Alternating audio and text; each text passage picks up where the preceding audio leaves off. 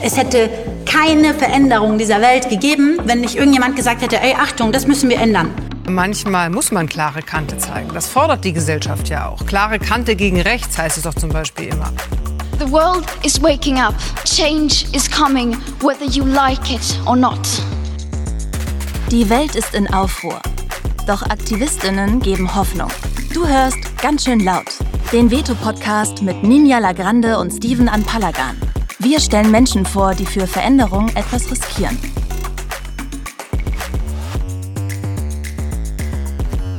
Hallo und herzlich willkommen zu einer neuen Folge von Ganz schön laut, dem Podcast des Veto Magazins.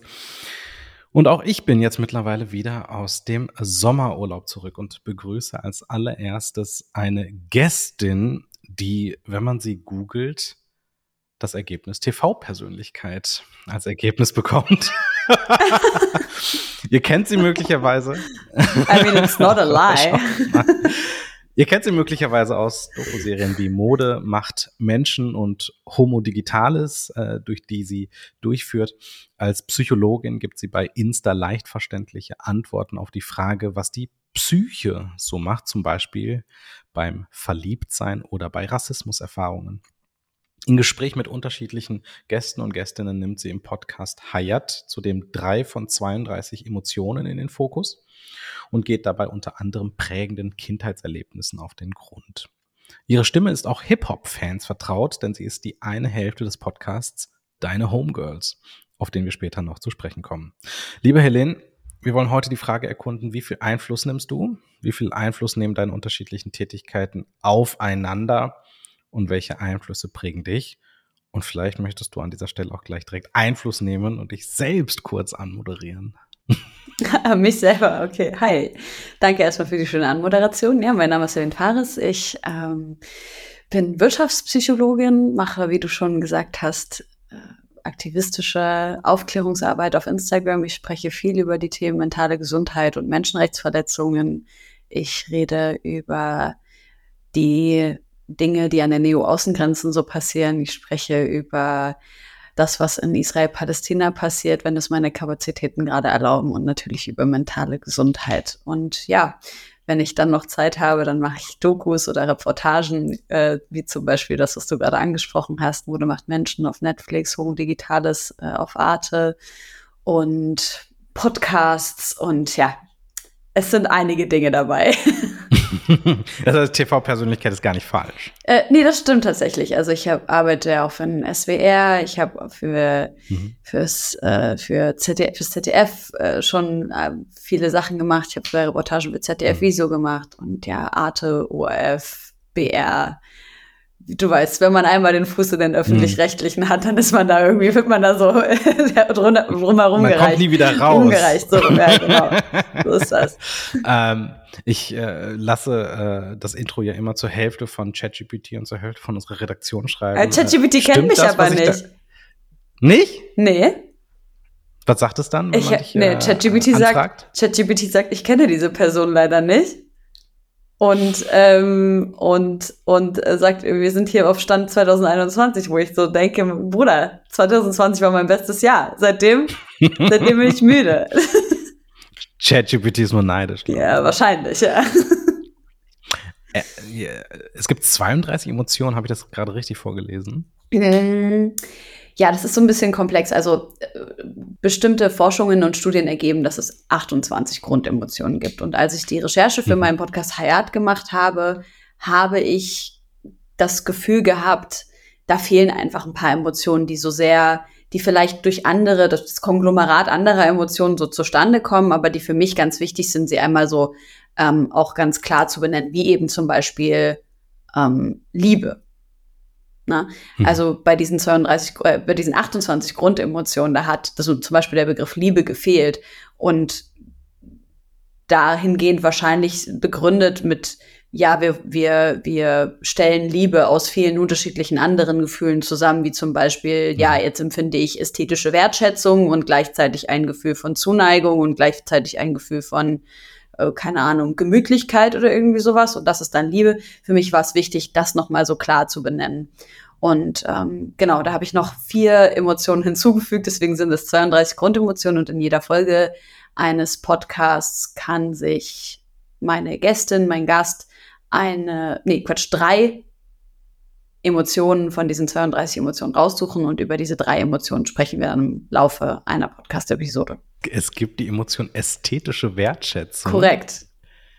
Das ist, wenn man jemanden hübsch findet. Äh, oder auch, wenn man etwas schön findet. Also ich weiß nicht, ob du das okay. kennst, aber wenn du, keine Ahnung, du stehst vor so einem Wasserfall oder im Wald und du mhm. guckst das so an und das ist so ein ganz bestimmtes okay. Gefühl. Und das, äh, ja, das fand ich auch sehr interessant, als ich das gesehen habe. Und interessanterweise haben das auch zwei von meinen ähm, Gästinnen aus der ersten Staffel, nämlich Tim Bensko und äh, ich glaube Phoenix Kühnert, haben sich das rausgesucht um darüber zu sprechen. Und das war auch sehr interessant, weil das auch sehr ja, unterschiedlich so ausgelegt wird und unterschiedlich hm. besprochen wird. Was ist die Emotion, über die die Leute am meisten sprechen, sprechen wollen? Dadurch, dass ich bisher erst sechs Gästinnen äh, in der ersten Staffel hatte, kann ich da, glaube ich, keine so hm. ähm, aussagekräftige, empirische Antwort drauf geben, die meiste Emotion. Aber ich ähm, hatte den Eindruck, dass viele über Schmerz sprechen wollen. Mhm ja, ja doch, weil ich glaube einfach, dass, dass der, der Mensch geht gerne in die Tiefe. Zumindest die Menschen, die ich mir mhm. aussuche, muss ich dazu sagen. Äh, die Menschen, die ich mir einlade in den Podcast, die gehen, glaube ich, alle relativ gerne in die Tiefe. Es sind ja meistens Kunstschaffende hm. äh, aus jeglicher, ne, aus jeglichem Background und da, da passt das eigentlich ganz gut, ja. James Baldwin hat ja diesen wunderschönen Satz gesagt, uh, when you take away the hate, people are being left with their pain. Ich finde das irgendwie einen total starken Satz, dass Schmerz und Trauma einfach so fundamentale Gefühle oder Zustände sind, aus denen auch enorm viel Schlimmes dann herauskommt. Ne? Ja, das äh, trifft auch gerade, das trifft auch gerade irgendwas in mir, wie du das hier gerade so hm. sagst. Also James Baldwin generell natürlich ähm, sehr empfehlenswert, wenn es um das Lernen großer Weisheiten und das Aneignen wichtigen Wissens geht. Mhm. Aber ja, Hass ist ganz oft, kommt ganz oft aus einem Ort der Verzweiflung, ganz oft aus mhm. so einem Ort der, der Trauer und des Schmerzes. Und wir haben irgendwie gesellschaftlich oder vielleicht ist es auch menschlich nicht so richtig gelernt, glaube ich, mit Schmerz richtig gut umzugehen. Und durch die Unterdrückung des Schmerzes passiert halt einfach sehr oft Hass und Wut und ähm, um nicht, nicht um zu sagen, so, ne, Wut ist nicht auch, das ist ein wichtiges, ein wichtiger, wichtige Emotion und auch ein wichtig, wichtiger Antrieb auch für uns als Menschen, denke ich, um auch Veränderungen zu schaffen, so wie Enisa so schön am Anfang äh, in dem Intro hier gesagt hat. Das ist doch Enisas Stimme, oder? Die hier so, mm, ja. Mm, mm. ähm, aber ja, ganz oft könnten wir dieses Gefühl von so Hass wahrscheinlich vermeiden oder verhindern, wenn wir uns wirklich mit unseren tatsächlichen Emotionen der Trauer und Schmerzes auseinandersetzen würden. Eigentlich äh, ist das ja auch ein bisschen Quatsch-Podcast. Wir haben es geschafft, innerhalb von, glaube ich, acht Minuten mega tief äh, äh in den, in den Grund, vielleicht sogar in den Abgrund zu gehen. Mm. Du hast mal erzählt, in der Schule warst du immer sehr direkt und du hast dir das Wort nicht verbieten lassen und auch nicht notwendigerweise immer die Hand gehoben, um deine Meinung zu sagen. Ähm, und ich glaube, das ist ganz ganz interessant und vielleicht auch so ein Ausblick darauf, äh, wie dein Lebensweg sich gestaltet hat, äh, aussagekräftig zu sein und meinungsstark zu sein. Ähm, was ist so die Emotion von den 32, die du in letzter Zeit am meisten verspürst? Trauer. Das ist das? Ja. Warum? Weil ich gerade eine Depression habe. Hm. Hast du das Gefühl, dass wir in unserer Gesellschaft irgendwie vorangekommen sind mit äh, dem Umgang mit Depression als solches oder im Umgang mit Menschen, die gerade eine Depression durchstehen? Definitiv. Also wenn ich schaue, vor allem die Frauen in meinem Leben, ja. Hm. Wenn ich gucke, wie die Frauen in meinem Leben gerade mit mir umgehen, wenn ich offen mit denen kommuniziere darüber, wie es mir geht, hm. da habe ich das Gefühl, ich, ich lebe in diesem Traumdorf. Das ist natürlich hm. immer nur so ein kurzer Moment. Aber, also nicht immer, aber ich habe das Gefühl, dass diese Aufklärungsarbeit, die vor allem durch Social Media gemacht wird, und egal was wir über Social mhm. Media sagen, ne, es macht uns süchtig, es macht uns krank, wir vergleichen uns, es macht uns traurig und so weiter und so fort. Die Bildungsarbeit, die auf Instagram und TikTok geleistet wird hinsichtlich Mental Health, changed so many things. Hm. Und ich will das natürlich nicht kleinreden, diese negativen Faktoren. Ne? Menschen haben sich das Leben genommen aufgrund von, hm. ja, negativen Faktoren, die auf Social Media passiert sind oder negativen Dingen, die dort passiert sind. Aber für mich persönlich, wenn ich sehe, so wie, wie die Menschen in meinem Umfeld damit gerade umgehen und vor allem die Menschen, die eben auf Social Media aktiv sind und die sich darüber weiterbilden, damit umgehen, wie es mir geht, aber auch mit anderen Menschen, denen es nicht gut geht, die Depressionen haben, posttraumatische Belastungsstörungen ähm, oder eben andere psychische Erkrankungen. Da denke ich mir, das ist wirklich ein, ein riesengroßer Gewinn für unsere Gesellschaft. Und auch zum Beispiel mein hm. Bruder, ne, also weil ich jetzt irgendwie von, die, von den Frauen gesprochen habe, so zu beobachten, wie mein Bruder das auch halten kann, auch weil er dieses Wissen eben sich angeeignet hat. Das ist schon wirklich sehr, sehr schön, wie zugänglich das gerade gemacht wird, ja. Hm. Du bist ja in beiden Welten beheimatet, also in den klassischen etablierten Medien, also im klassischen Rundfunk. Ja. Hm, aber eben auch auf Social Media. Hast du das Gefühl, dass, ähm, dass das, was man so häufig als äh, ja, Dystopie auch an die Wand malt, dass quasi die etablierten Medien absaufen und Social Media immer mehr an Gewicht äh, oder an Fahrt gewinnt und immer mehr an Relevanz gewinnt. Hm, hast du das Gefühl, das ist so ein Trend, der sich irgendwann wieder umkehrt? Oder hast du das Gefühl, das wird jetzt immer immer mehr so weitergehen. Also du hast ja gerade schon gesagt, du bist auch beim SWR, du bist auch bei Netflix. Die Frage ist ja, ist Netflix ein etabliertes Medium oder nicht?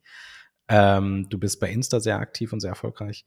Wie empfindest du das als jemand, der in all diesen, äh, in all diesen Umfeldern unterwegs ist? Also ich glaube, wenn wir es in den öffentlich-rechtlichen endlich schaffen, dass Menschen, die nicht am Zahn der Zeit sind, ersetzt werden durch Menschen, die einfach wirklich Plan haben davon, was gerade passiert. Hm. Ähm, sowohl gesellschaftlich als auch politisch, als auch auf Social Media, dann glaube ich, kommen wir, kommen wir da gut mit als, als in Anführungszeichen etablierte Medien, ne, was auch immer das bedeutet. Aber, also ne, wenn wir von Instagram sprechen, Instagram, wie lange gibt's das? Also ich benutze Instagram seit über zehn Jahren da kann man wahrscheinlich nicht mehr von irgendwie einem neuen Medium sprechen, so. Ähm, aber, Neuland. Ja, ja, ja, ähm, ja. Ich glaube, was ich halt so schade finde an den öffentlich-rechtlichen, ich sehe das ja, diese ganzen, weißt du, so Anfang 20-jährigen Volos und Leute, die irgendwie in Social Media Stellen sind, die den Laden fahren einfach. Oder dann hast du auch mal eine Chefredakteurin, die auch so, weißt du, so Anfang 20 ist oder Mitte 20, whatever, und die voll am Zahn der Zeit ist, aber die muss dann immer reporten zu irgendjemandem, der piss alt ist und mhm. halt irgendwie gar kein Gespür dafür hat, was gerade so relevant ist und vielleicht auch immer noch eine Diskussion darüber führt, ob wir jetzt gendern oder nicht. So. Und deswegen, also weißt du so, wir haben echt andere Probleme gerade, so ist mir doch voll egal. Mhm. Äh, ja, ich glaube dann, also wenn wir da wirklich Veränderungen schaffen, glaube ich, dass wir gut mitkommen, da, weil die Leute halt ausbrennen, ne? die ganzen Volos, die mhm. unterbezahlt sind und unfassbar viel arbeiten, die ganzen so Social Media Stellen, du weißt ja, was, das, was man da verdient, keine Ahnung, ein, zwei tausend Euro netto oder anderthalb, zweitausend Euro netto so die Drehe, während die äh, drei Etagen drüber halt das Sechsfache verdienen und die unten aber den, den, den ganzen Laden schmeißen ähm, ja, das, das, ich glaube, da haben die Leute auch langsam keinen Bock mehr drauf. Dafür sind die, die nächsten Generationen, glaube ich, auch zu weit, was so Work-Life-Balance betrifft, um zu sagen, so, nee, scheiß drauf, dann mache ich halt meinen, meinen eigenen Instagram-Kanal und gehe nebenbei mhm. jobben und dann habe ich mehr Kapazitäten für mein Leben. Mhm. Ja, zumal es halt auch eine, auch wirklich Relevanz entfalten kann. Ne? Also ich, bin ja deutlich mehr auf Twitter irgendwie Ja. unterwegs. Und gerade für so Nachrichten oder für selbst in, investigative Dinge, das Ding ist so, also klar, es ist hart toxisch, das ist auch wirklich krass. Äh, man erlebt es ja irgendwie in letzter Zeit noch mehr als sonst. Aber was Geschwindigkeit angeht, was Ja. Präzision angeht, also was auch die Härte der Diskussion angeht, da werden keine Gefangenen gemacht. Und das ist häufig schlecht, aber manchmal eben auch gut. Bin ich ganz bei dir. Hm. Ja, voll. Es ist äh, teilweise wirklich sehr gruselig, wie, wie hart, wie schnell es schnell und sehr hart wird so. Hm. Ähm, das ist zum Beispiel auch ein Grund, warum ich mich von Twitter relativ früh ferngehalten habe, weil ich gemerkt habe, das ist für mich so ein, ein Ort, der zu schnell feindselig wird. Ähm, Mhm. während ich Instagram aktuell für mich persönlich noch als sehr wohlwollenden Ort empfinde. Aber das Mhm. ist ja was, was sich innerhalb kürzester Zeit wandeln kann. Ich glaube, das wird sich auch bald verändern. Die ganzen Twitterer, die wollen ja jetzt auch woanders hin. Ja, Es kann sein, dass die nach Instagram rüberwandern. ja. Mm, In Sachen Hip-Hop, jetzt mal von den ganzen klassischen äh, Formaten abgesehen, aber was, was so den gesamten Themenkomplex Musik oder auch Hip-Hop angeht, gibt's da noch irgendeine Hoffnung für etablierte Medien? Wird da Hip-Hop. irgendwann jemals wieder was passieren? Ja. Ich glaube, ich Also, verstehe die Frage. meine- nicht. Meinst du jetzt Naja, so, also, ob Hip-Hop es- auf dem ZDF irgendwie stattfinden würde? Naja, genau. Also es, es gab ja zumindest eine Zeit im linearen Fernsehen, wo irgendwie Musik auch stattgefunden Ja. hat, ne? MTV, Viva Ja. etc. Ähm, und äh, seit es die nicht mehr gibt, habe ich das Gefühl, so, hm, es findet fast nur noch über Ja, ich glaube, es ist, ich glaube, das ist Hip-Hop einfach zu Insta, egal. YouTube etc. Mhm. Also so, we don't care. so, you do your shit, so Mhm. mäßig.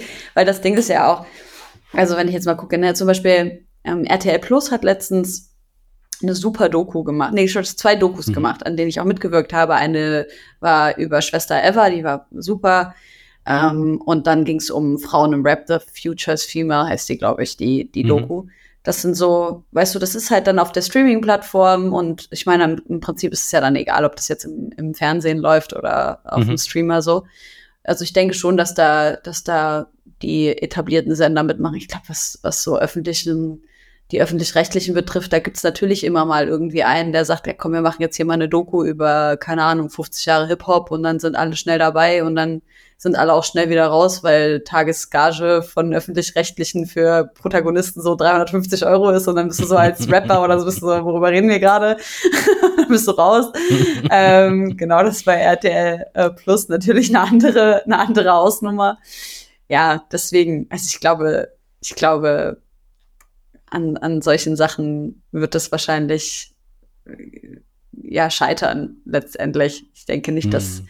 Dass wir da so, so großes Bedürfnis haben, als Hip-Hop-Community in Deutschland irgendwie auf den öffentlich-rechtlichen stattzufinden.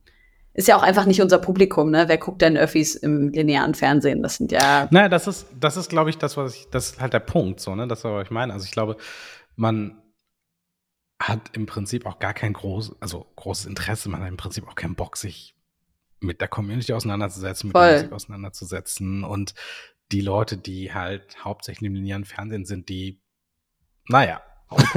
das, Ja. Dafür gibt es ja schon den Musikantenstadel. Voll. Ähm, er, erzähl doch mal kurz von deinem, von deinem Interview-Podcast. Ähm, Deine Homegirls, den machst du mit Josi Miller. Genau. Homegirls heißen wir ohne, ähm, ohne das Deine. Das mussten wir nur für Instagram Guck hier. machen. Guck hier, direkt der erste äh, Strich äh, für die Redaktion. Homegirls. Ja. Ähm, was macht ihr da und seit wann gibt es das? Ja, wir sind der älteste noch bestehende Hip-Hop-Podcast in Deutschland. Ähm, auch noch Mhm. gemacht von zwei Frauen. Uns gibt's seit boah, siebeneinhalb Jahren. Und wir haben angefangen, uns einfach zusammenzusetzen und über Hip-Hop abzunörden. Und dann haben wir uns immer mal, also dann hat Josi, Josi ist ja DJ, unfassbar krass auch. Ähm, Josi hat dann immer noch ein Mixtape dazu gemacht mit den Songs, die wir uns halt rausgesucht haben.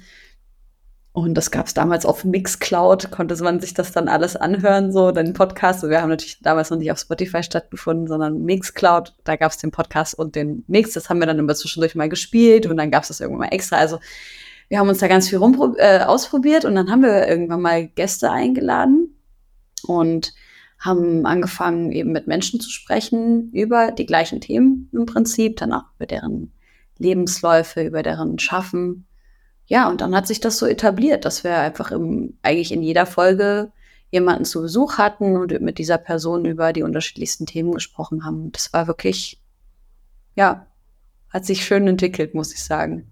Und das hat mhm. äh, angefangen ganz, äh, ganz klassisch wirklich nur mit Hip-Hop und Rap. Und jetzt haben wir das so ein bisschen geöffnet, ähm, auch für andere Künste, sage ich mal. Ne? Also wir laden auch mal eine Comedian ein, wie Nisa Amani. Wir laden auch mal ähm, andere Kunstschaffende aus anderen Musikgenres ein. Ähm, einfach weil das in vor allem meiner Definition von Hip-Hop unbedingt Platz findet, vor allem Comedy. Ne? Also das ist ja in den Staaten zum mhm. Beispiel auch nicht so krass getrennt. Ne? Dave Chappelle gehört ge genau zu, zu Hip-Hop, wie ein Nas zu Hip-Hop gehört. So und mhm. oder zur Culture gehört. Und genau. Ja, jetzt haben wir das so ein bisschen geöffnet. Manchmal haben wir irgendwie Leute da, die äh, klassische Popmucke machen. Dann haben wir jemanden da, die Aktivistin ist. Luisa Neubauer war zu Gast. Also wir öffnen das so ein bisschen, aber für mich sowieso alles Hip-Hop, deswegen ist egal. das ist eine schöne Überschrift. Ja, für mich für ist unsere, eh alles Hip-Hop. Für, unser, für, für, unsere, für unseren Podcast. Ja, du, denkst, du, denkst, du, denkst, du denkst schon den Titel, ne? Das ist der klassische Journalist. Ja, ja, das kann ich hier als Überschrift benutzen. Ja, beziehungsweise es gibt ja halt diese, äh, also die Podcasts werden ja nicht mehr einfach nur gestreamt, sondern du kannst ja irgendwie ein Kapitel einteilen und ja. die Show Notes irgendwie reinballern. Ja. Mhm. Warum Hip-Hop? Wie bist du zum Hip-Hop gekommen? Boah, ich habe als Kind äh, Sister Act geguckt. Eins und zwei und im zweiten Teil ist Lauren Hill drin. Boah, ich könnte wirklich so mhm. heulen, wenn ich das nur anschneide, das mhm. Thema. Und dann habe ich mich mit Lauren Hill beschäftigt. Ich, ich habe mich so krass mit ihr identifiziert auch, auch wenn ich natürlich keine, obviously keine schwarze Frau bin, hatte ich aber trotzdem dieses Gefühl von so, ich bin eine junge Frau oder ein junges Mädchen damals noch. Ich will singen, ich habe irgendwie nicht die Möglichkeiten, die ich mir wünsche. Ich bin in einer Umgebung, die sich irgendwie so für mich feindlich anfühlt oder feindselig anfühlt. Ich äh, meine ähm, meine Mutter hat so ihr Bestes gegeben, so meine musikalische Entwicklung zu fördern, aber irgendwie hatte ich das Gefühl, ich will immer was anderes machen. So, ich war in so, weißt du, ich war so im Opernchor und sowas, aber ich wollte halt Soul und Gospel und da hast du ja in, sorry, Kack Leipzig halt keinen Zugang zu gehabt vor 15 Jahren so. Auf jeden Fall habe ich mich dann so krass mit Lauren Hill auseinandergesetzt und mich so mit ihrer Musik beschäftigt und ähm, und dann zeitgleich kamen so ähm, Rapper wie MF Doom, Hass und Hoden, ähm, äh, so Yesin, Audio 88 in mein Leben, was ich so konsumiert habe eben. Mhm. Ähm, dann natürlich ne, Cool Savage, keine Frage. Und was die Amis betrifft, äh, Wu-Tang, ähm, Farside, also so alles, was, was, es, was es damals halt so einigermaßen im Untergrund gab, ne, was jetzt nicht so übelst als, als Pop, also ich bin, war zum Beispiel nie so ein krasser Eminem-Hörer oder 50 Cent oder irgendwie sowas. Genau, und dadurch, dass ich dann einfach diese Musik so gehört habe, habe ich mich dann natürlich auch mit der Kultur dahinter auseinandergesetzt oder auseinandersetzen müssen, ist ja klar. Ähm, und mich da so zugehörig gefühlt, weil ich einfach so, mich so wie so ein, keine Ahnung, Alien und Außenseiter gefühlt habe, dass ich dann da irgendwie meinen Raum gefunden habe. Und dann mit 15, ähm, also ich glaube, als ich 14, 15 war, kam My Beautiful Dark Twisted Fantasy von Kanye West raus. Und ich habe auch die Jahre davor schon immer gerne Kanye gehört. Und das war so ein Album, das hat mich, glaube ich, so durch meine erste wirklich schwere, schwere, schwere Phase im Leben gebracht, wo ich wirklich ganz, mich so ganz, ganz allein gefühlt habe. Ich muss leider natürlich mich jetzt auch in aller Öffentlichkeit mal wieder von Kanye distanzieren aufgrund so seiner antischwarzen und antisemitischen Aussagen.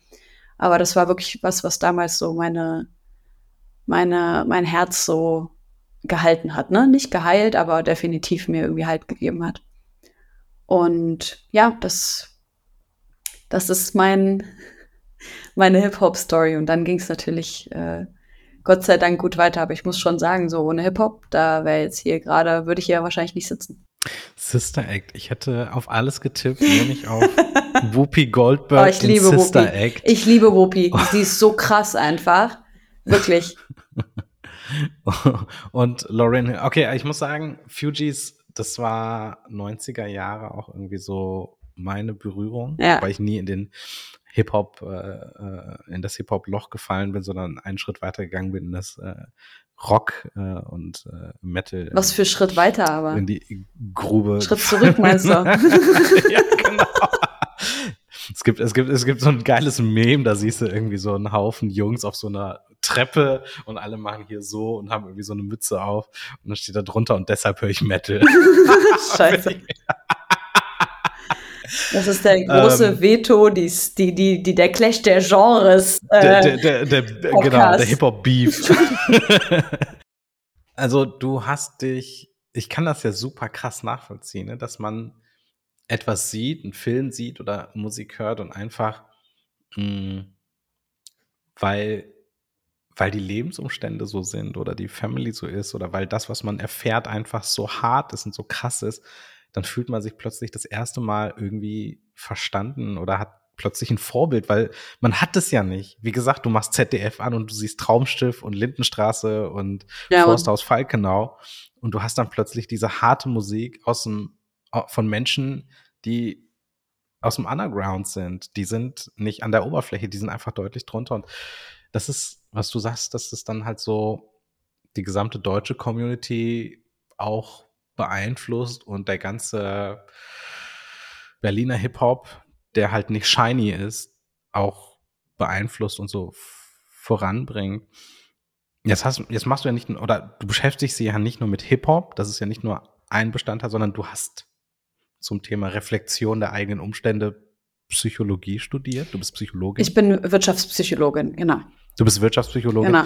Wie ist es dazu gekommen? Also ich meine, man könnte ja auch sagen, du hast jetzt Kulturgeschichte studiert, bam, und dann ab, ab, ab zu Netflix und dann äh, vor Blogs. Ja. Wirtschaftspsychologie ist ja nun wirklich deutlich was anderes. Ja. Ich habe das studiert, weil, also ich musste als Kind und als Heranwachsende so viel emotionale Arbeit leisten, um klarzukommen. Und so viel versuchen, und ich habe so sehr versucht zu verstehen, warum die Menschen um mich herum so sind, wie sie sind. Warum ist der so gemeint zu mir? Warum soll ich mit 15 eine Morddrohung? So, warum? Komm damit mal klar mit 15, ne? Und natürlich ist die Frage, die man sich da stellt, so warum ist das so? Und die Antwort darauf ist ja meistens, ja, dieser Mensch ist traumatisiert, dieser Mensch hat dies und das und so. Und das war so eine Seite, so das, das Verstehen wollen. Und dann gab es noch diese andere Seite, nämlich der Fakt, dass trotz dass ich oft mich so als Außenseiterin empfunden habe, auch wenn ich natürlich zwischendurch ähm, auch Friends hatte ne, in der Schule. Ich habe nicht die ganze Zeit keinen Friends gehabt und ich war auch nicht immer die Außenseiterin. Ich war sicherlich auch mal die, die gemeine Dinge gesagt hat, so oder die auch mal jemanden geärgert oder äh, vielleicht sogar gemobbt hat. Ähm, das kann man ja im Nachhinein immer nicht so sauber reflektieren, glaube ich zumindest.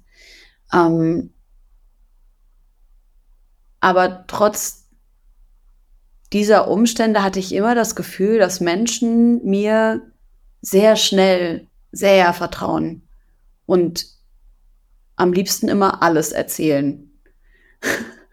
und dann so erstes Treffen gleich so ganze Story mit Wein und alles. Und dann habe ich irgendwie das Gefühl gehabt, okay, ich habe so ein bisschen so ein Händchen dafür, weil Menschen, glaube ich, merken, wie empathisch ich bin. Und dann habe ich mich in, mit 15 entschieden, ich möchte Psychologin werden. Und da dachte ich aber, ich werde Therapeutin. Mhm. Und dann habe ich ein Auslandsjahr gemacht, ich war in England und habe dort auch ähm, ähm, so ein Vorabitur gemacht ähm, mit in, in Psychologie äh, und Soziologie und noch weiteren Nebenfächern. Und habe dann, als ich fertig war, dann, also als ich musste ich wieder nach Deutschland kommen, dann habe ich Abi gemacht und dann habe ich irgendwann mal gemerkt, okay, ich bin jetzt schon so gut in dem, was ich sonst so tue. Also da hatten wir den Podcast schon angefangen, wenn mich nicht alles täuscht. Ähm, wir haben, ich habe so viele Sachen schon gemacht irgendwie zu dem Zeitpunkt, war auch beruflich einfach schon so gut unterwegs, dass ich mir dachte, so ich kann jetzt auf gar keinen Fall noch ein Vollzeitstudium ballern, so ist es unmöglich. Und es ist auch für mich wirtschaftlich sinnlos, ne, weil ich wusste, okay, zu dem Zeitpunkt, wenn ich jetzt so weitermache, wie ich weiter, wie ich mache, werde ich auf jeden Fall auch mehr Geld verdienen, als wenn ich jetzt als Therapeutin arbeiten werde in, was weiß ich, sieben Jahren oder acht Jahren. Genau, und dann ähm, habe ich auch aufgrund der Tatsache, dass ich eben so empathisch bin und dass ich mich nur schwer abgrenzen kann vom Leid anderer, entschieden, dass ich keine Therapeutin werde, wollte aber trotzdem unbedingt was mit Psychologie studieren. Deswegen meine einzige Möglichkeit war einfach Wirtschaftspsychologie. Und alles, was dann so an klinischer Psychologie ähm, gefehlt hat im Studium, das habe ich im, im Selbststudium mit meinem Professor gemeinsam mir noch angeeignet an Wissen. Und ähm, genau, so ist das alles gekommen. Ist das das große Thema für dich, was um dich herum passiert, was in der Welt um dich herum passiert? Ich meine, Hip-Hop, Lebensumstände, Psychologie, das, äh, die Verhältnisse der anderen Menschen. Und dann, und das ist jetzt das, worauf die Frage hinzielt, hast du dich journalistisch noch mit allen möglichen Dingen beschäftigt? Du könntest ja auch Musikredakteurin sein. Mhm. Ne? Aber du hast ja dich entschieden, mit ähm, ja, den Schattenseiten von Fast Fashion oder irgendwie dem Folgen der Erdbebenkatastrophe in Syrien und Türkei zu beschäftigen. Ähm, ist das so ein Zug an dir, dass du verstehen willst, was woanders passiert, wie es den anderen geht, beziehungsweise ähm, welche, du hast gerade gesagt, Schmerzen und Verletzungen, aber welche Schmerzen und Verletzungen in dieser Welt so, in, in, dieser Welt so sind äh, und die Menschen bewegen? Ich glaube weniger, dass es ein Wunsch ist, zu verstehen, was da los ist, als etwas dagegen zu tun. Hm. Ich ertrage Ungerechtigkeit nicht. Also, this shit drives me crazy. Hm. Und das in jedem Sinne, ne? Also, das hat mich wahnsinnig gemacht in der Schule und das macht mich auch heute noch wahnsinnig, wenn ich, keine Ahnung, nach Israel-Palästina gucke. Weißt du? Hm. Ähm, für mich ist einfach das Gefühl so, wenn ich sehe, es geht Menschen nicht gut und ich muss das auch nicht aus nächster Nähe sehen, aber als wir jetzt in Kambodscha für den Film Mode macht Menschen waren, dann ist es natürlich so, dass ich es aus nächster Nähe gesehen habe, so, das kann man nicht ertragen. Also ich konnte das nicht ertragen. Und da habe ich das ja. Gefühl, also zumindest nicht ohne irgendetwas zu tun, ne? Und ich muss natürlich schauen, so was in meinem, in meinen Fähigkeiten ist und in meinen Kapazitäten liegt, so.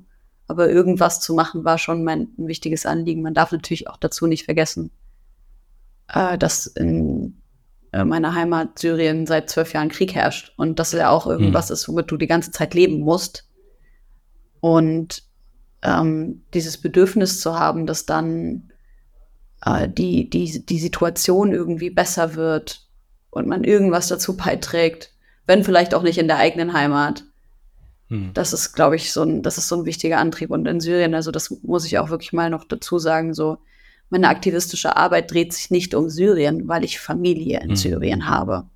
Und ich hm. nicht weiß, was die Auswirkungen von meiner Arbeit hier in Deutschland sind. Ich weiß es einfach nicht. Es gibt so viele Dinge, die ich gerne tun und sagen würde. But I can't. Weil ich nicht weiß, was passiert, was passiert meiner Familie. Und ich fühle mich teilweise dafür wie ein Verräter. Aber so, ich würde mich lieber wie ein Verräter fühlen, als dass irgendjemand von meinen Cousinen im Knast landet oder was weiß ich passiert. Kurze Werbeunterbrechung in eigener Sache. Mit Veto geben wir Aktivismus eine mediale Bühne. Wir erzählen von denen, die aufstehen und ihre Stimme erheben. Was sie wollen, was sie antreibt, das lest ihr jede Woche neu auf veto-magazin.de.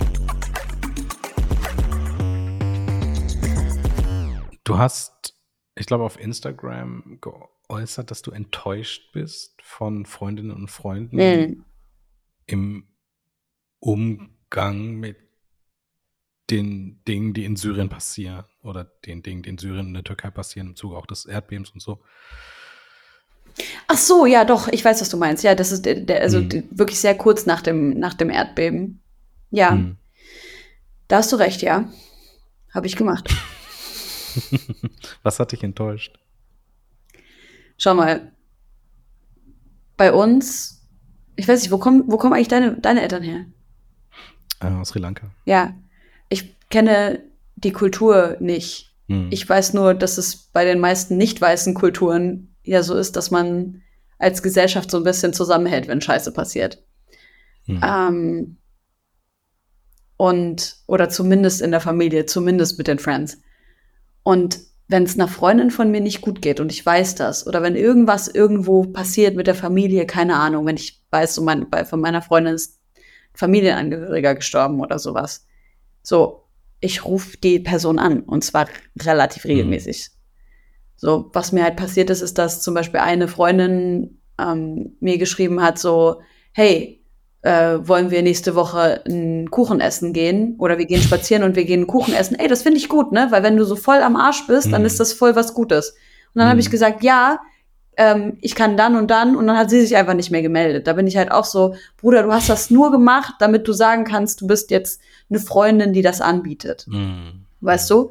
Oder, keine Ahnung, ey, dieses schreib, wenn du was brauchst. Dicker, ich, so, ich schreib dir, also ich weiß gar nicht selber, was ich brauche. So, ich bin am Ende, ich heule die ganze Zeit.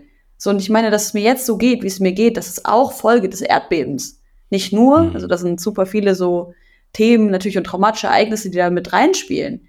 Aber so, so nimm das Telefon in die Hand. Schreib mir, Mhm. ey, also da gibt's ja auch viele verschiedene Sachen, die man machen kann. Man kann ja einfach auch sagen so, ey, ähm, möchtest du, dass ich dich morgen anrufe? Wäre das was, worauf du Bock hast? Hast du Lust, dass ich, äh, äh, dass ich vorbeikomme? Möchtest du, dass ich dir was zu essen bestelle? Äh, willst du, Hm. dass wir spazieren gehen? Mach auch Vorschläge. Sag nicht, schreib, wenn du was brauchst. Wer will denn, wenn er am Arsch Hm. ist, sagen, hey, du, ich glaube, mm, tut mir gerade gut. Die meisten Menschen, wenn die fertig sind und am Ende sind, die wollen aus dem Bett nicht raus, weil es denen so scheiße Hm. geht. So. Es braucht super viel Selbstreflexionsvermögen, um zu wissen, was man eigentlich braucht und was einem gut tut. Das Krasse ist, ich bin so ein Mensch, ich weiß genau, was mir gut Mhm. tut und ich habe das kommuniziert mit vielen Menschen, die ich mag. Und daran habe ich dann gesehen, okay, das sind so die ne, Menschen, auf die ich mich wirklich krass verlassen kann.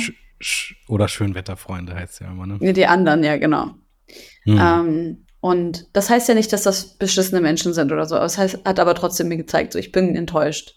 Weil wenn du es Hm. nicht schaffst, über deinen eigenen, ähm, über deine eigene, über dein eigenes Unwohlsein vielleicht in so einem Moment hinwegzugucken, einfach um eine gute Freundin oder ein guter Freund zu sein, Hm. dann möchte ich nicht, dass du in meinem, in meinem inner, inner, inner, inner, inner Circle bist. Du kannst ein, eine Freundin oder ein Freund sein oder eine gute Bekanntschaft, aber so, ich werde dich Hm. nicht als nächstes an meinem Herz haben und wenn du mich das nächste Mal anrufst, dann ähm, werde ich dir versuchen zu geben, was ich gebraucht hätte, aber vielleicht nicht mit der größten Leidenschaft, wie ich es sonst getan hätte, wärst du auch für mich da gewesen. Hm. Sounds a little bit petty, ich weiß, aber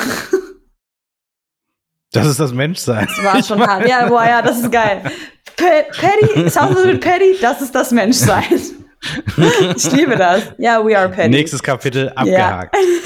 ähm, ich habe es dir am Anfang angedroht. Ähm, wir müssen auch so Spiele. Spiele spielen. ne? Let's go. Ja. Ich mag das auch. Man geht immer so kurz in so ein traumatisches Thema rein und dann ist so, hey, let's play a game.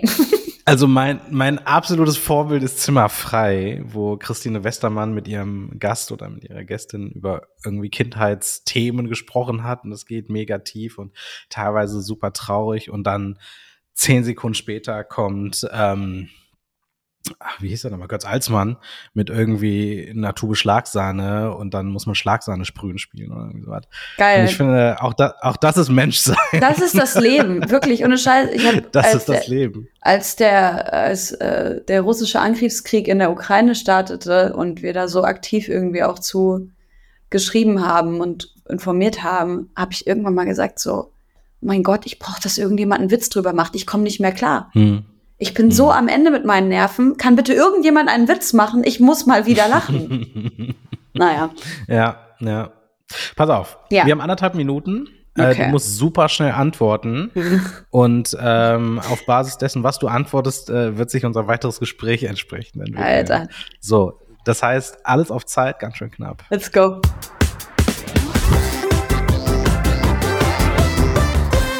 Ganz schön knapp. Alles auf Zeit. Eine wirklich kreative Beleidigung. Kreativ, du Hundesohn. Come on, gib Gas. Deine größte Schwäche. Meine Empathie. Auf was kannst du verzichten? Hundebeutel. Oh Gott. So. An was denkst du beim Einschlafen? Ähm, ich denke so an so kleine Sachen, wie man sich zum Beispiel, wie man zum Beispiel irgendwie einen Knopf annäht oder sowas. Das hilft mir voll, mich zu beruhigen. Worüber kannst du nicht lachen? Äh, Rassismus. Dein Lieblingssprichwort. Äh, was du nicht willst, dass man dir tut, das fügt auch keinem anderen zu. Was hast du zuletzt Schönes geschenkt bekommen? Mein Bruder hat mir Blumen geschenkt vor zwei Wochen. Dann habe ich geweint. Das war sehr schön. Was hast du immer im Kühlschrank? Immer im Kühlschrank Soja-Cuisine. So eine, Haf so eine Soja Sojacreme halt zum so Sahne, Okay. Sojasahne. Okay. Ähm, würdest du eine Zeitreise unternehmen? Wohin? Ich würde gerne in, der Zeit, in so in so jetzt in so zehn Jahren reisen, einfach um zu wissen, so ist es okay, dass ich mir sage, alles wird gut. Stimmt es? Ein Wetten ablegen. Ja. Äh, welches Buch liegt auf deinem Nachttisch? Der Prophet von Khalil Gibran. Ich glaube, Äh, Ding, ich aber Sprichwörter, Lieblingssprichwörter ist gemein, Ja. weil Ausländer. Ausländer können so. keine Sprichwörter, okay? Ich war Ja, kann gerade Deutschen auf jeden Fall, ja. Ich war wirklich gerade so, ich musste gerade so, ach du Scheiße, I don't, I don't know any. Aber ohne Scheiß, ähm, ich habe mal eine Sendung gesehen, Wer wird Millionär? Und da ging es um die, I don't know, 500 Euro Frage, 1000 Euro Frage. Und dann sollte man ein Sprichwort vervollständigen. Und das Sprichwort lautete, der, also der Anfang lautete, die Kuh vom Glatteis. Und ich dachte, hä? Was ist mit der Kuh auf dem Glatteis? Was, was, wie kommt die da hin? Was mal, ist da das los? Ding ist, wenn man so deutsch ist, die Eltern sagen ja die ganze Zeit so deutsche Sprichwörter. Ja. Das sagen ja nicht die anderen Kinder in der Schule. Genau. Oder vielleicht mal so einen corny Lehrer oder sowas. Ja. Aber wenn du halt Ausländereltern hast, so dann ist es halt Ey, so, oder Leute mit ich war Migrationsgeschichte raus, ich so, boah, krass, ey, was Ja. ist da die erste Frage? und dann war die Kuh vom Glatteis holen und da habe ich auch gedacht, was ist das denn für ein Sprachbild? Ey, völlig absurd. Ja. Ähm, Was bedeutet das überhaupt? ja, das heißt, ähm, ein Problem lösen im weitesten Sinne. Also jemand hat sich in Okay. eine total krasse Lage manövriert und dann äh, holst du das irgendwie, oder den Karren aus dem Dreck ziehen, so, ne? Mhm. Quasi das Verhältnis von Markus Söder zu Hubert Aiwanger. Okay. Das ist im Prinzip die Kuh vom Alles klar. Jeder weiß Bescheid. Diese Analogien, Alter. Wenn so keine Sprichwörter kennen, aber sich so komplett mit dem politisch-deutschen System auskennen, ist so richtig super. Ja, was soll ich machen? It's, Ich it's hab's the truth. It's the reality. Du, du hast, du hast gesagt, es, es, es nimmt dich ja ganz schön mit, was so passiert. Und Heimat, ich, du hast mich auch gerade selber gefragt, ich äh, kann da super relaten. Es ist hart, vor allen Dingen, wenn es ein Bürgerkriegsland ist, wenn man noch Familie da hat. Ähm, und, und diese Sendung steht ja so ein bisschen unter der Überschrift, welchen Einfluss nimmst du? Und du hast einen Spendentransport auf die Beine gestellt. Also auf die Beine gestellt kann ich auf jeden Fall nicht auf. Also es war auf jeden Fall echt nicht alleine. Also da waren so viele Menschen dran Ja. beteiligt. Mit dem Gründer Erkan Seren steht hier. Sehr kann Ehren, ja.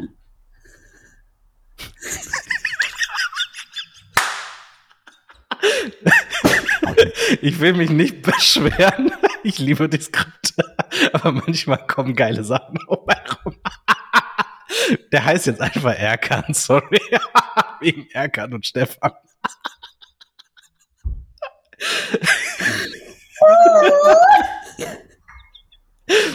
Grüße gehen raus. Er kann meine Homie. Können wir das bitte drin lassen, bitte? Auf jeden Fall. Ey, ich werde alles tun, dass das Ding nicht geschnitten wird. Shoutout an Erkan Seren.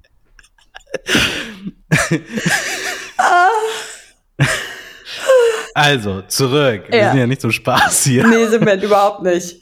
Also, mit, Hier ernst. wie, auch, wie auch immer dieser Mensch heißt, er kann sehr Guck mal, ich erzähl's dir, ich erzähl's dir einfach. Ich erzähle aber, was Bitte. passiert ist.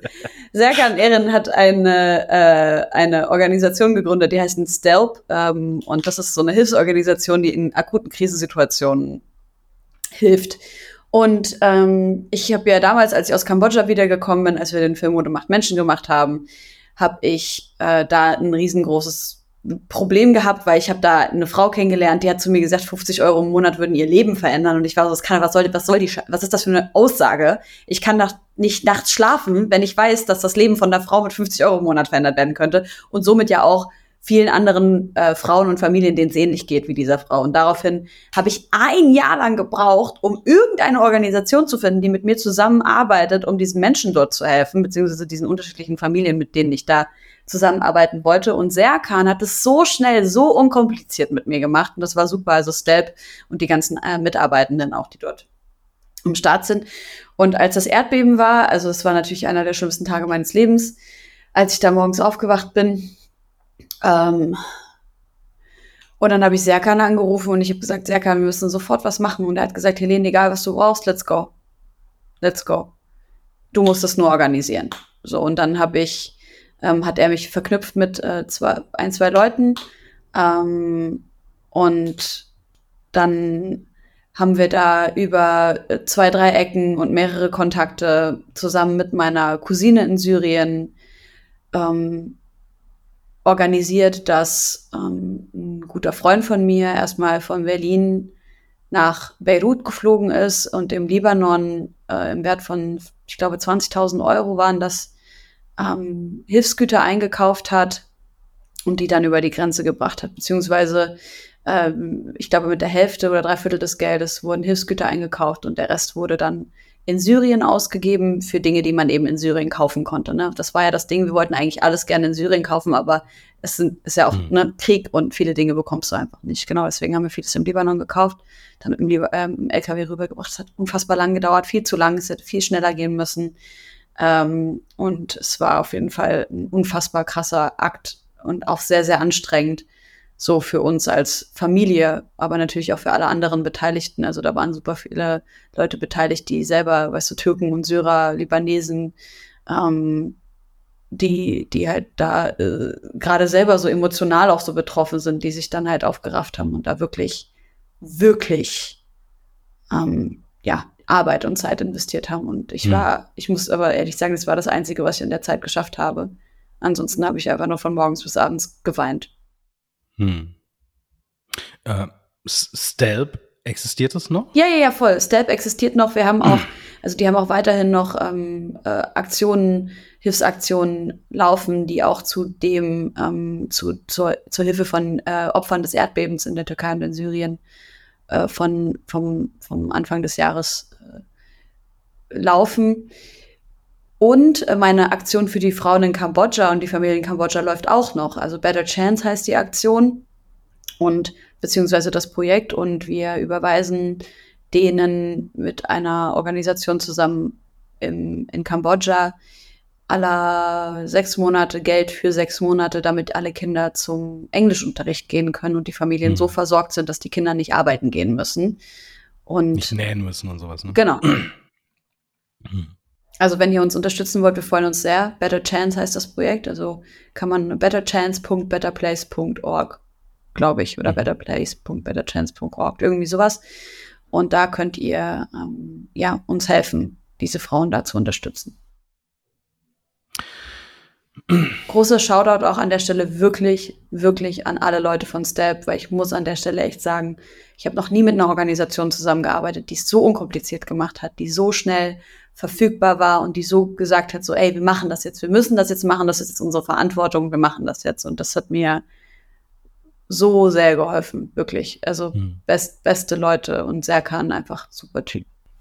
Jetzt ist hier in unserem Google Doc plötzlich steht hier Serkan Eren. Komisch. Irgend, irgendjemand hat das einfach so geändert. Ich würde mal meinen, dass es die Person ist, die hier gerade noch nebenbei zuhört. Kann das sein? Das nennt Zumal, man, guck das mal, ist ja, das ist Gaslighting. Damit du gleich denkst. Gaslighting. damit du das, gleich das, denkst, dass du das einfach ey, nur falsch gesehen was hast. bin ich für eine totale Pflaume. Ja, echt, irgendwie völlig Vor allem das Krasse ist, Serkant war nämlich vor fünf Monaten in diesem Podcast. Oh. eine eigene Podcast-Folge mit Serkan Ehren und der Nothilfe und Stelp, also Stuttgart Helps. Und von daher, ähm, je mehr wir da, da kann man die Kuh jetzt nicht mehr vom Eis holen. Nee, das geht aber nicht mehr. Die Kuh ist auf dem Glatteis und die ist da, die bleibt die da jetzt. Die ist auf dem Eis. Die ist auf dem Glatteis verloren. Wir machen jetzt ein neues Sprichwort. Ja. Die Kuh ist auf dem Glatteis verloren. Die, die, die Kuh ist auf dem Glatteis. Genau. Ja. Aber verloren. Ähm, so she will stay there. It's gonna, ja. Traurig. ähm, etwas, womit ich mit quasi jedem Menschen spreche, der auf der, der in diesem Podcast ist, der mit mir über all diese Dinge spricht, ist, man ist ja als Aktivistin, als Aktivist und überhaupt als jemand, der sich mit all diesen Dingen auseinandersetzt, irgendwie immer auf Kante genäht. Es gibt eine totale emotionale. Hä? Ich kenne das Sprichwort Also auf. Kante genäht im Sinne. immer so total überfordert halt. Wie du jetzt ne? die ganze Zeit mit so Sprichwörtern um die Ecke kommst du mich.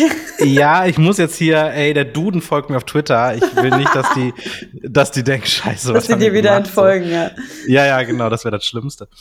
Nein, aber es gibt gerade unter Aktivistinnen und Aktivisten ja irgendwie das Riesenproblem, dass die, dass die halt einfach fertig sind. Ja, die sind emotional fertig, die sind physisch fertig, also körperlich und, und, und geistig und seelisch und vernachlässigen alles und Kohle ist scheiße und du siehst so viel Elend und Leid. Und vor allen Dingen die Frage ist, was verändert man denn?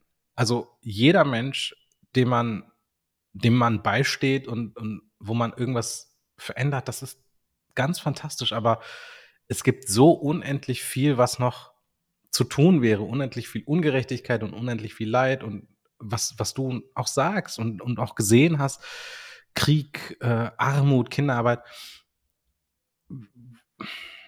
Jetzt bist du natürlich Bist du auch selber in Aktivist? so ein Tja. Wir hatten, wir hatten im Zuge dieses Podcasts relativ lange darüber gesprochen, Wählen. ähm, wa was wir in diesem Podcast eigentlich machen und warum und ob Ninja und ich uns als Aktivistinnen und Aktivisten bezeichnen. Wählen. Ähm, ich arbeite, äh, das, dir geht's ja ähnlich, ne? Du arbeitest ja auch journalistisch und als Journalistin oder als Journalist oder wenn man journalistisch arbeitet, so, dann wird man ja immer mit dem Vorwurf konfrontiert, dass man Aktivist sei. Ist ja auch gut Und so. zwar Geh mir weg mit Vorwurf, Alter, von- wirklich. Sorry, nicht du, sondern diese Aussage. Ich finde es so sinnlos. Ja, ne? aber, aber es, es geht ja um etwas, ne? Auch Wissenschaftlerinnen geht's ähnlich. Und zwar geht's darum, die Arbeit und die Neutralität in Frage zu stellen, zu sagen, die wollen ja nicht wahrheitsgemäß oder objektiv berichten oder arbeiten. Und hm, ich sag's mal so, mir, mir, ich, ich sehe das so zweischneidig. Einerseits, also ich unterstütze die Seenotrettung. Und Ja. ich bin seit 100 Jahren bei Amnesty International und ich mache ganz, ganz viel zum Thema Polizeigewalt bis dahin, dass ich Polizisten ausbilde in einer Polizeihochschule. Ich ähm, stehe Pate für alle möglichen ähm, Themen und Organisationen, auch als in Belarus die äh, Widerstandskämpfer und, und, und die ähm, Regimegegner inhaftiert wurden. Da habe ich mich zu geäußert. Und das ist natürlich aktivistisch. Ja, Ähm, und gleichzeitig ist aber die eigentliche Arbeit, und zwar das Aufschreiben, das Verknüpfen, das, das Beschreiben von Verhältnissen und Zusammenhängen, das finde ich ist eigentlich nicht so aktivistisch, sondern vielmehr so, man beschreibt, wie die Welt ist und die Ungerechtigkeiten der Welt beschreibt man auch und sagt einfach, dass diese Welt ungerecht ist.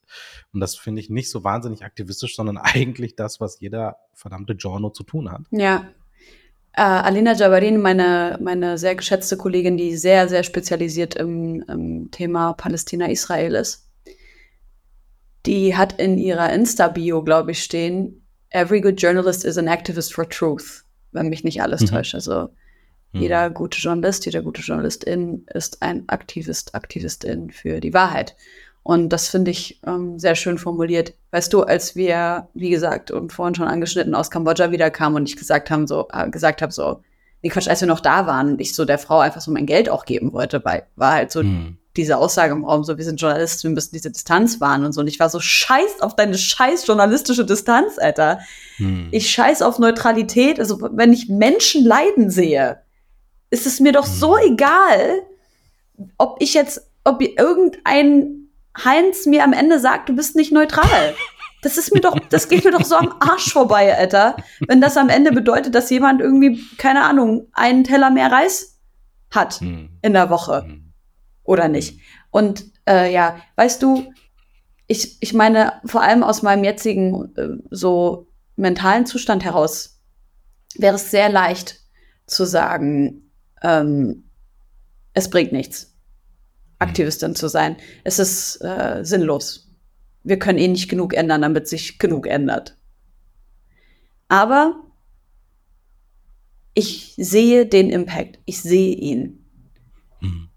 Hm. Ich sehe den Impact von Aufklärungsarbeit zu mentaler Gesundheit, wie ich ihn am Anfang dieser Folge angesprochen habe, und ich sehe den Impact zur Aufklärungsarbeit was zivile Seenotrettung betrifft, was äh, das Sterben an den EU-Außengrenzen betrifft. Ich Hm. sehe es. Und ich glaube, das ist das, das ist das Großartige und Gute. Und ich muss dir in einer Sache widersprechen, und zwar, wenn es ums Geld geht. Mhm. Ich finde es so wichtig, dass, weil du hast gesagt, keine Kohle und so, ne? Ich finde es so wichtig, dass Menschen, die aktivistisch arbeiten, in irgendeiner Form unabhängig bleiben, zumindest was ihre Inhalte betrifft, indem sie sich ihre eigene Plattform schaffen und auf diesen Plattformen mit Werbekooperationen arbeiten. So, es kann ja nicht sein, dass InfluencerInnen so, ich habe eine Kollegin, die hat, was weiß ich, 250.000 FollowerInnen auf Instagram, die macht 60k im Hm. Monat, Alter. Und die macht Content, der aus meiner Sicht jetzt nicht mh, so überlebenswichtig ist, sagen wir es mal so. Um nicht Mhm. jetzt zu sagen, dass mein Content so wahnsinnig überlebenswichtig ist, aber ich spreche natürlich über Dinge, die sehr, also so Menschenrechtsverletzungen und sowas, die natürlich, Mhm. wenn man es jetzt mit irgendwie dem, so was ist deine Skincare-Routine ist, vergleicht, dann hat es natürlich eine andere Gewichtung so. Und warum ist es okay, dass sie jetzt Werbekooperationen macht, aber ich nicht? Und es ist okay. Es ist okay, dass ich Mhm. Werbekooperationen mache. Und ich möchte jede Person, die aktivistisch und journalistisch arbeitet, wirklich ermutigen. Macht es auf euren eigenen Plattformen. Ist mir egal, ob es auf TikTok ist oder auf Insta. Ich weiß nicht, wie es auf Twitter funktioniert mit Werbung und so. Ähm, Gar nicht. ja, sorry. So. Das ist a hellhole. Ähm, so, deswegen, ich kann das wirklich nur empfehlen, so. Und damit kann man Geld verdienen und unabhängig bleiben, weil ich habe keinen, äh, keinen Chefredakteur, keine Chefredakteurin, die mir sagen, nee, du darfst jetzt über dieses und dieses Thema nicht auf die und die Art und Weise sprechen. Das heißt nicht, dass ich nicht irgendwelche, ich nicht den, nicht den wichtigen journalistischen Standards folge. Selbstverständlich mache ich das. Zumal ja auch Journalismus sich durch Werbung finanziert, ne? Oder auch finanziert. Also das äh, ist natürlich totaler, totaler Nonsens zu sagen, Werbekooperation, Werbung selbst sei unjournalistisch oder wenn er auf Plattformen passiert, sei es unjournalistisch. Ich höre das auch gar nicht, ne? Diese Kritik bekomme ich zum Hm. Beispiel nicht mal, ne? Ah ja, du machst Werbekooperation, blablabla. Nein, das ist für mich, ich, das, ich mache das ganz transparent. Diese Aufklärungsarbeit und diese Bildungsarbeit, it comes at a price. Und diesen Preis, den Hm. müsst nicht ihr zahlen, den zahlen die KooperationspartnerInnen. Ich wähle mir natürlich vorsichtig aus, wen ich da ne, mit reinhole und wen nicht. Hm. So. Aber das ist doch, das ist ein super Geschäftsmodell. Hm. Um jetzt nicht zu sagen, ne, um Gottes Willen, mach Menschenrechtsaktivismus, damit du viel Geld verdienst. Nein. Mach deinen Menschenrechtsaktivismus, weil das deine Passion ist und weil das das ist, was du tun musst. Aber so, Hm. ich möchte nicht, dass du am Hungertuch nagst. Ha, jetzt Hm. habe ich auch ein Sprichwort gesagt. ja, wir sind Eine auch ziemlich Rede genau bei einer, es, es hat eine Stunde gedauert, bis du das erste Sprichwort rausgeballert hast. Aber sag mal, warte mal, nachher, vor, nach, äh, nach dem Spiel hast du gesagt, das ist das erste Mal, dass bei dem Spiel und dann hat deine, dann hat es, glaube ich, an deiner Tür geklingelt. Ja, genau. Es ist das erste Mal, äh, dass überhaupt jemand so viele ähm, Punkte geschafft hat, weil sonst fangen die Leute immer an, total die Sachen zu erzählen. Und dann ist man bei Punkt drei oder vier Ah. und ist dann bei der Lieblingspizza oder so. Ja, ja. Und wir haben es zum ersten Mal geschafft, dass wir einfach mal ein bisschen durchgerast sind. Das hat mich äh, ziemlich gefreut. Mich hätte noch du interessiert, das- was noch die weiteren Fragen gewesen wären. Mm, Da muss noch ein zweites Mal kommen. Ja. Dann, Na gut, weil es schon so Teil einfach war, den. Termin heute zu finden, ne? Ach, War so easy. easy. ähm, aber ich habe noch zwei Dinge, bevor wir jetzt äh, so in die äh, Schlusskurve einbiegen. Hm, was passiert in Zukunft? Hast du schon Projekte ähm, für die kommende Zeit? Hast du schon Ideen für Themen, mit denen du dich auseinandersetzen möchtest? Ja, mein größtes Thema ist erstmal wieder gesund werden. Ähm, und mich ganz doll darauf zu konzentrieren, so mir das zu geben, was ich gerade brauche. Das ist die oberste Priorität. Und ähm, dann kommt bald eine zweite Staffel von Hayat. Mhm. Und äh, ich habe auch noch ein anderes Podcast-Projekt, was super gar nichts mit irgendwas zu tun hat, was ich bisher gemacht habe, sondern wirklich nur pure blanke Unterhaltung ist, was ich auch manchmal ganz nett finde. Die aktivistische Arbeit geht natürlich weiter, keine Frage. Ähm, ich bin, beschäftige mich in letzter Zeit sehr intensiv auf wissenschaftlicher Ebene, muss man dazu sagen, mit dem Thema ähm, psychedelische Substanzen in der Medizin. Das finde ich hochinteressant. Ähm, vielleicht kommt dazu irgendwann mal was. Ich habe da jetzt noch nicht irgendwas ausgearbeitet, aber das fände ich sehr schön. ansonsten, ja, die Standardprojekte, an denen ich sowieso immer arbeite, man kann das ja verfolgen, wenn auf Instagram zugeschaut wird, was ich da so poste und mache. Mhm. Aber Mental Health erstmal oberste Prio jetzt. Der allerletzte Punkt in unserem Podcast ist immer das schwarze Brett, beziehungsweise Platz für deine Werbeanzeige. Nee. Ähm, du hast 20, 30 Sekunden, je nachdem, wie viel Zeit du dir nehmen willst, um ein Projekt, ein Album, eine Künstlerin, dich selber, ein Familienmitglied, die Nachbarin, eine Organisation zu promoten, bisschen Werbung zu machen und anzuzeigen, was dir wirklich wichtig ist und wo die Leute hingucken oder vielleicht auch mal ein paar Groschen dalassen wollen. Und das ist jetzt. schön wichtig. Platz für deine Werbeanzeige.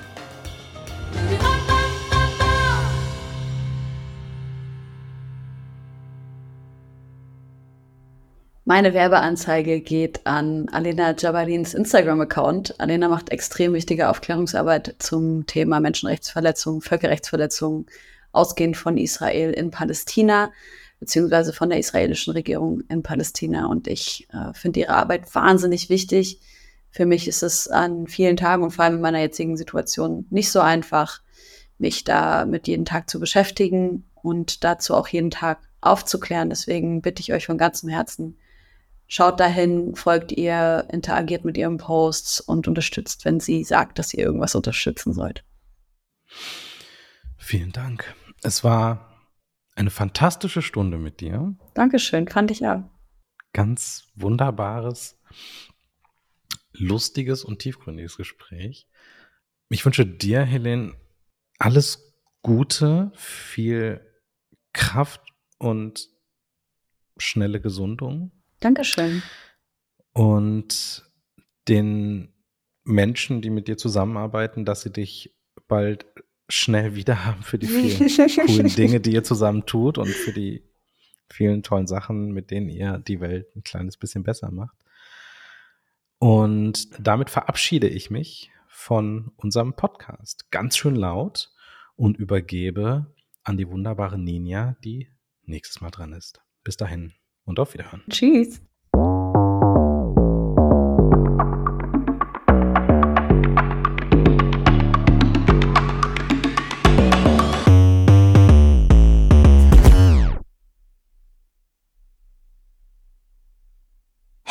Bist du noch da? Dann bis bald. Du hörst ganz schön laut. Den Veto-Podcast. Alle zwei Wochen. Überall, wo es Podcasts gibt. Und bis dahin, folgt uns auf Instagram und TikTok.